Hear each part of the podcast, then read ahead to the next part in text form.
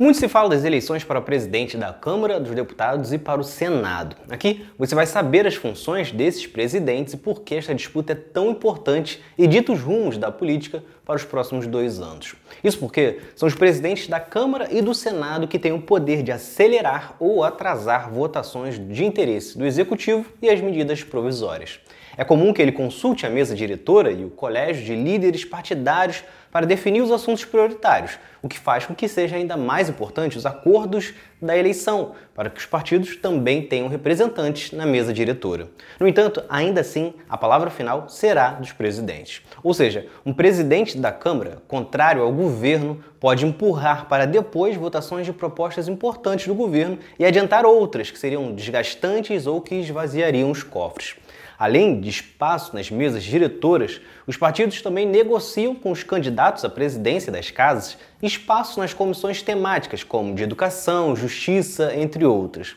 Na Câmara, o atual presidente, Arthur Lira, do PP, não deve ter dificuldades para vencer a reeleição. Ele tem como único adversário Chico Alencar, do PSOL. A candidatura de Chico é mais uma posição política do que uma real chance de vencer. Afinal, o PSOL é um partido mais à esquerda e ainda com pouca representatividade na Câmara. Na federação com a rede são apenas 14 deputados, ou seja, apenas a 11ª maior bancada. E mesmo que toda a esquerda, incluindo uma centro-esquerda, fechasse em torno de Chico Alencar, ainda assim seriam apenas 133 votos. Só o bloco formado pela dupla PP e PL, Lira já larga com 146 deputados. E o Sem Contar União Brasil, MDB e Republicanos, que tem 141 deputados e estão muito mais ligados a esse bloco do centrão do que apoiar uma presidência da esquerda. E como vocês podem ver, só a soma desses cinco partidos já forma a maioria, ou seja, um candidato mais alinhado de esquerda teria obrigatoriamente que conseguir apoio de União Brasil ou MDB e ainda assim teria risco de perder. Portanto, matematicamente não tem como um governo de esquerda bater de frente com Lira neste momento com esta formação no Congresso. Seria ampliar a inimizade com alguém que tem grande poder nas mãos.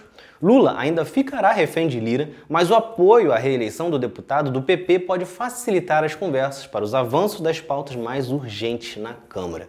Já no Senado, as coisas estão muito mais abertas. Rodrigo Pacheco, do PSD, tenta a reeleição. Rodrigo Pacheco seria um senador mais alinhado ao andamento das pautas de acordo com as necessidades da população e do governo. Só que no Senado houve um rache pela primeira vez das forças da Frente Ampla Democrática e os bolsonaristas vão se enfrentar no Congresso. Isso porque os aliados de Bolsonaro levantaram o nome de Rogério Marinho, do PL, que tomaria decisões para atrasar as propostas do governo Lula.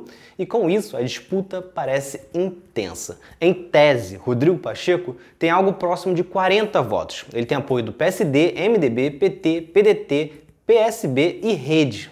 Porém, obviamente, alguns dos senadores pode ir contra a orientação partidária. E neste caso, cada voto perdido seria decisivo. Do outro lado, Rogério Marinho larga com 23 votos, mas que são votos mais garantidos do PL, PP e republicanos. O trio de partidos segue totalmente alinhado ao bolsonarista. Quem também deve fazer o mesmo caminho é o PSDB, com pelo menos dois votos da bancada. Marinho então precisaria avançar sobre União Brasil e Podemos para conseguir superar Pacheco e chegar aos 41 votos ponto é que nestas eleições o Centrão costuma fazer a festa e dá uma pequena mostra de como seria o Brasil se funcionasse aqui um sistema parlamentarista. Dos 37 anos da nova república, o MDB esteve na presidência do Senado em 29, enquanto a atual União Brasil, somando períodos de PFL e DEM, ficou 6. Já o PSD esteve nos últimos dois anos. Já na Câmara, o MDB ficou por 16 anos, enquanto União Brasil com PFL e DEM ficou por 10. O PT, 6, PCdoB e PP, 2 anos cada. Além de outros partidos que ocuparam de forma interina. Mas é isso, vamos aguardar para neste 1 de fevereiro ver qual vai ser o primeiro resultado do terceiro turno entre Lula e Bolsonaro.